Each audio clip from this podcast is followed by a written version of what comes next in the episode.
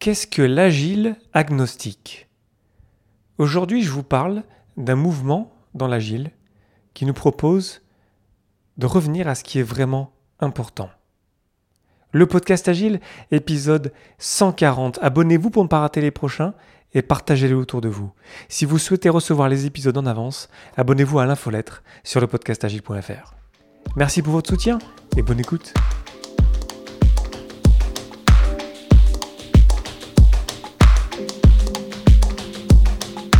Bonjour, bonsoir et bienvenue dans le monde complexe. Vous écoutez le podcast Agile. Je suis Léo Daven et je réponds chaque semaine à une question liée à l'état d'esprit, aux valeurs, principes et pratiques agiles qui font évoluer le monde du travail au-delà. Merci d'être à l'écoute aujourd'hui. Retrouvez tous les épisodes sur le site web du podcast, lepodcastagile.fr.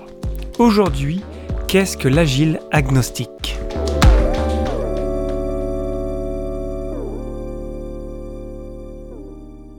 Ça vous est peut-être déjà arrivé de rencontrer quelqu'un qui rejette l'agile parce que c'est vu comme un mouvement de croyants, de puristes. Peut-être pour ça aussi qu'on s'appelle les agilistes.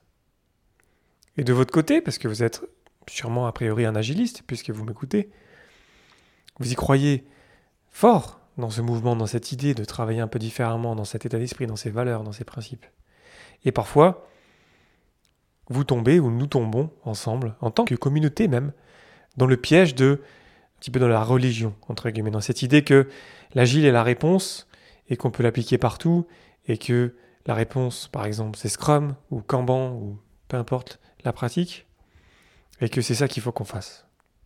Aujourd'hui, j'ai envie de vous parler de ça et du mouvement agile agnostique qui est un espèce de nouveau manifeste, c'est pas très très nouveau, mais c'est un manifeste qu'on peut trouver sur Internet, qui nous encourage en fait à régler cette espèce de conflit qu'on a de, entre les personnes qui font les choses, qui, sont les acteurs euh, au quotidien de ce qu'on est en train de construire ensemble, et les acteurs du changement, les gens qui proposent des changements, qui apportent des modèles, des idées, des, livres, et qui euh, parfois peuvent tomber, et ça a été mon, mon cas aussi euh, par le passé, dans le piège de, en fait, la vérité sort de la bouche des agilistes, alors qu'en fait, la vérité, elle émerge elle, ressort de ce qu'on essaye, de l'expérimentation qu'on fait ensemble entre les personnes qui font les choses, les, faiseurs, j'aime bien revenir dans cette idée-là des faiseurs, et les personnes qui peut-être apportent des idées ou des euh, nouvelles manières de travailler. La première idée que j'aimerais vous amener, ce serait que que ce soit la personne qui, fait les choses, que ce soit la personne qui coach ou qui apporte des idées ou qui, qui est là un petit peu pour initier le changement. Dans les deux cas, dans ce cas-là, en fait, les deux positions, les deux arguments sont quelque part pas valides, voire même euh, fallacieux. Je vais prendre d'abord l'exemple du coach agile pour prendre mon exemple. Parfois, on a tendance, nous les agilistes, à tomber un petit peu dans la passion des nouveaux modèles, des nouveaux principes, des nouvelles euh, manières de penser, des nouveaux livres.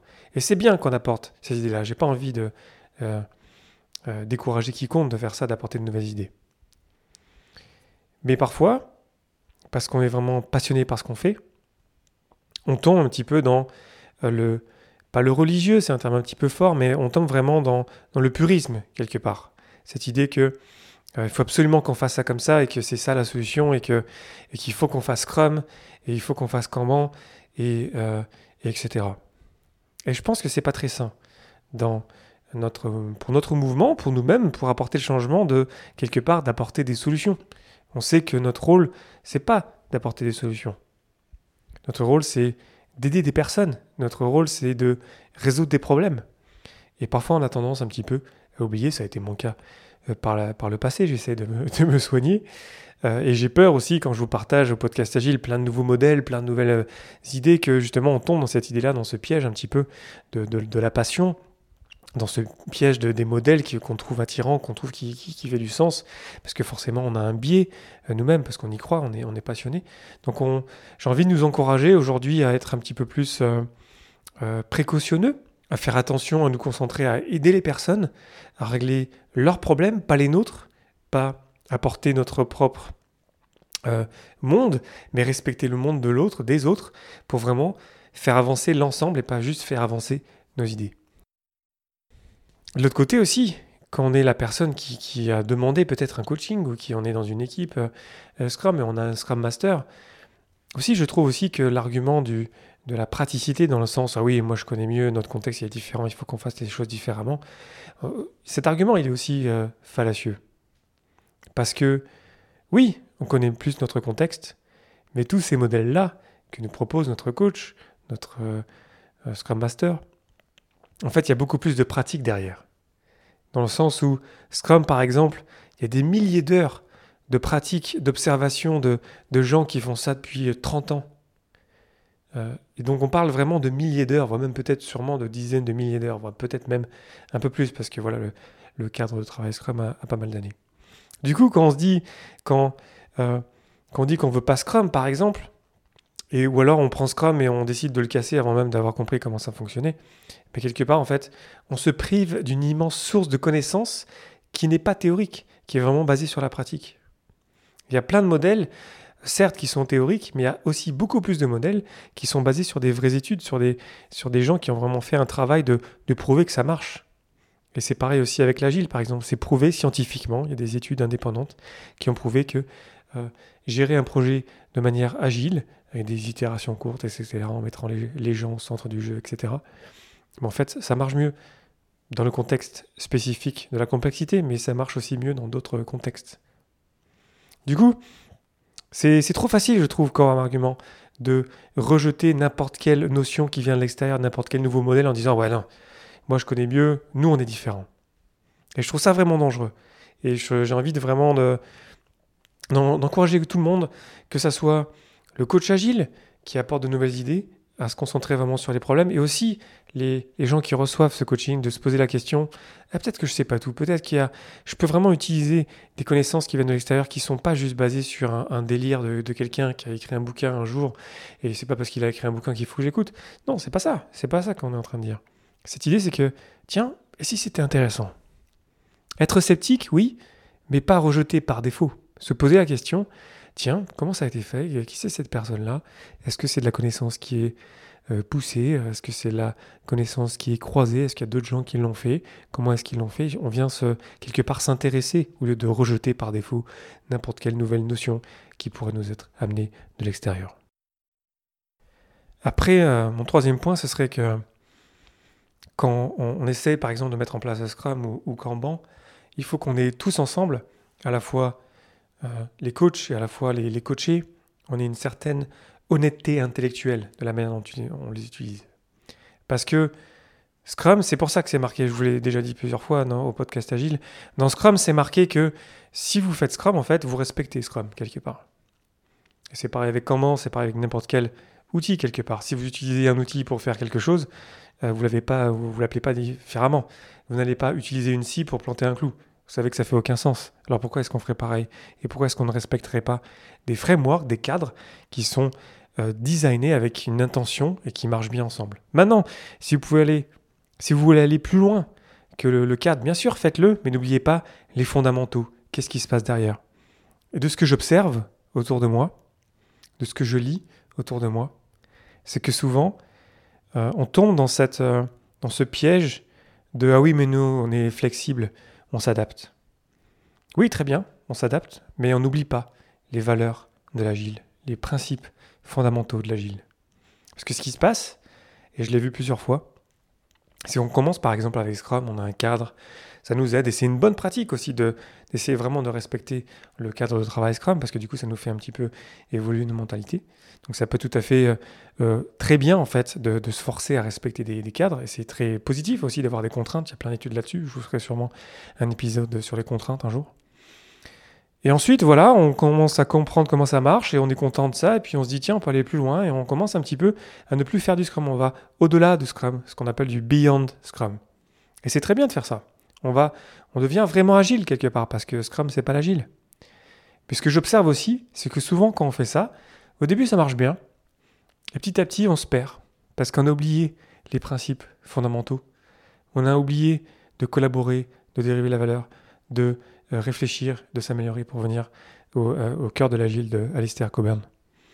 on oublie en fait pourquoi est-ce qu'on fait les choses, pourquoi en fait quelque part l'agile c'est un, regard, une manière de, penser, un état d'esprit. Du coup, on change les choses, on change les, cas de travail, on, change les méthodes et on en oublie vraiment pourquoi est-ce qu'on fait ça. Et du coup, nos adaptations, même si on est très flexible, en fait, elles font aucun sens. Il n'y a, pas de, a pas de ligne directrice, en fait. Il n'y a, pas, a plus d'état d'esprit. On est en train de réagir à la complexité autour de nous. Et du coup, en fait, ça marche pas. Et du coup, en fait, on se fait manger par la complexité. Et du coup, on oublie nos valeurs. Et du coup, ça marche plus. Et ensuite, on se retourne, on fait tiens, l'agile, ça marche pas. L'exemple que, que je vous cite souvent, c'est quand on dit qu'on fait du Kanban et en fait, euh, tout ce qui se passe, c'est qu'on a trois colonnes qui se battent en duel quelque part. C'est pas du Kanban, ça. Kanban, c'est quand même beaucoup plus que ça. Il y a beaucoup plus de choses à faire que ça. Pareil avec Scrum. Scrum, c'est un ensemble. L'extreme programming aussi, c'est pareil, il y a plein de choses dedans. Du coup, j'ai vraiment envie de, quelque part, de, de répondre à ces personnes-là, de dire non, non, non, c'est très sérieux l'agile, c'est très précis. Et souvent, euh, je vois cet anti-pattern de l'agile, on fait un peu n'importe quoi en fait.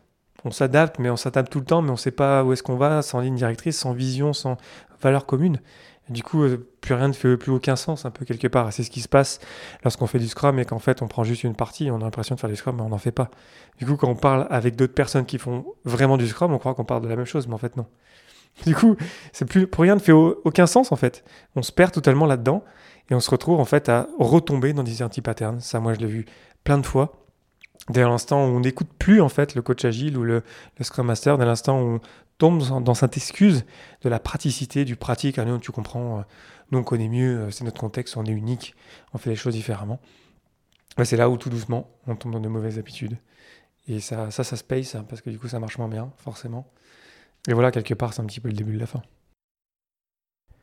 Ce que je viens de vous décrire, c'est basé sur Agnostic Agile. C'est un mouvement dans l'agile qui veut revenir vraiment aux principes fondamentaux, à ce qui est vraiment important, c'est-à-dire de, euh, comme je vous le disais, de régler des problèmes, de vraiment nous concentrer sur ce qui compte et de garder ce regard agile sans vraiment se euh, concentrer sur les, les pratiques en elles-mêmes ou les frameworks en eux-mêmes. La définition de dogmatisme euh, du Larousse, c'est l'attitude philosophique ou religieuse qui, se fondant sur un dogme, rejette catégoriquement le doute et la critique. Et ça sonne pas du tout agile, ça. Cette idée que on est toujours dans l'expérimentation, dans l'agile. On ne sait pas vraiment, en fait. Je reviens souvent à l'humilité. Mais c'est exactement ça. On ne sait pas, en fait. Donc euh, nous, quand on amène, quand on est Scrum Master, coach agile, de nouvelles idées, de nouveaux modèles, etc., en fait, on ne sait pas si ça va marcher. Donc on fournit un petit peu cette, euh, cette honnêteté aussi intellectuelle de se dire que voilà, bah, j'ai lu ça, euh, je sais pas ce que ça vaut, moi je trouve ça intéressant, qu'est-ce que vous en pensez? Puis on regarde ça avec ce côté sceptique mais intéressé aussi. Je trouve qu'on peut tomber, vous voyez cette, euh, espèce de ligne fine ce dans laquelle on peut tomber le sceptique qui rejette tout et le sceptique qui, challenge et qui se pose des questions et qui essaye, qui expérimente. Et c'est vers là euh, où j'ai envie de vous amener. On est sceptique, mais on écoute on s'intéresse, on se pose des questions. On nourrit notre réflexion. Et puis on se dit, tiens, tiens, on pourrait essayer ça, ouais, pourquoi pas, ouais. Puis on se pose la question, euh, comment est-ce qu'on va mesurer le succès de cette expérimentation? Et donc on expérimente avec ce côté aussi plein et entier de l'expérimentation, c'est-à-dire qu'on ne le fait pas à moitié, on le fait vraiment bien, mais en se disant que on ne sait pas, il faut qu'on essaye. On est là pour faire émerger les choses, il faut qu'on essaye d'abord parce qu'on ne sait pas si ça va marcher. Donc tout ça, voilà, je vous invite à aller voir le, site de euh, Agnostic euh, Agile. Vous pouvez aussi trouver en français une traduction de Fabrice Emetti. Euh, donc c'est vraiment bien, c'est vraiment un super mouvement. je me surprends de ne pas vous en avoir parlé depuis déjà un, bon bout de temps. Parce que je trouve ça vraiment intéressant cette idée de, et de revenir à cette, ce conflit qu'on peut avoir lorsqu'on apporte des idées et cette excuse un peu de la, de la praticité. Et aussi, euh, parfois, j'ai toujours un peu peur d'être pris pour un, pour un puriste, alors que pas du tout. Moi, ce qui me compte vraiment, c'est qu'on règle des problèmes. Quand je vous parle de Scrum, je vous ai toujours dit que Scrum, c'est juste que si on fait du Scrum, on fait du Scrum, c'est tout. On respecte ça.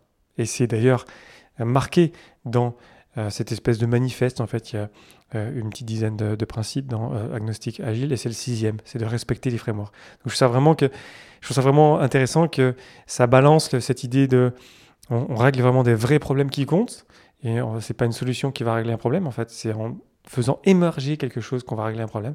Mais aussi, si on utilise un outil, en fait, on l'utilise bien. Ou alors on l'utilise pas. On assume de pas l'utiliser. Puis on est sérieux et professionnel et précis et disciplinés dans notre manière de, de faire avancer les choses et de mesurer les choses pour vraiment, quelque part, avoir une expérimentation qui tienne la route. Donc voilà, je vous laisse avec ça aujourd'hui. C'est voilà, c'est disponible sur internet, c'est gratuit. Vous pouvez aller même euh, signer euh, cette espèce de, manifeste. Ça mérite d'être plus connu. Euh, il n'y a pas beaucoup d'articles en français dessus. On est peut-être encore dans, un, quelque chose qui, émerge encore, qui, arrive petit à petit dans la francophonie. Donc je vous invite à, lire ça, me dire ce que vous en pensez, s'il y avait des choses qui, vous ont euh, surpris. Peut-être que je, ferai un épisode pour détailler ces principes-là. C'était pas mon but aujourd'hui. Je voulais vous contextualiser ce, challenge de discussion que je trouve qu'on peut avoir euh, souvent euh, dans notre quotidien. Mais il y a beaucoup de choses à lire là-dessus et c'est vraiment intéressant. Donc je vous encourage à, aller lire là-dessus, à vous poser la question est-ce que c'est bien, c'est pas bien? Qu'est-ce que ce côté sceptique, expérimental, intéressé? Et pas prendre ça juste pour argent comptant et juste à, juste à me croire sur parole, juste à aller vous, vous renseigner aussi euh, par vous-même. Voilà, je vous encourage à réagir euh, et à me dire ce que vous en pensez sur les réseaux sociaux, sur Twitter, euh, LinkedIn, Facebook, mon mail directement, sur le site web du podcast, lepodcastagile.fr. C'est toujours un plaisir de vous lire. Et puis, et puis on en parle sur Internet, on essaie d'échanger là-dessus parce que je trouve que c'est vraiment... ça mérite vraiment plus de publicité, je trouve. C'est pour ça aussi que je vous fais un épisode sur ce sujet. Voilà, c'était Léo Daven euh, pour le podcast Agile. Je vous remercie infiniment pour votre attention et vos réactions. Un merci tout particulier à vous tipeurs pour votre soutien. C'était Léo Daven pour le podcast Agile et je vous souhaite une excellente journée soirée.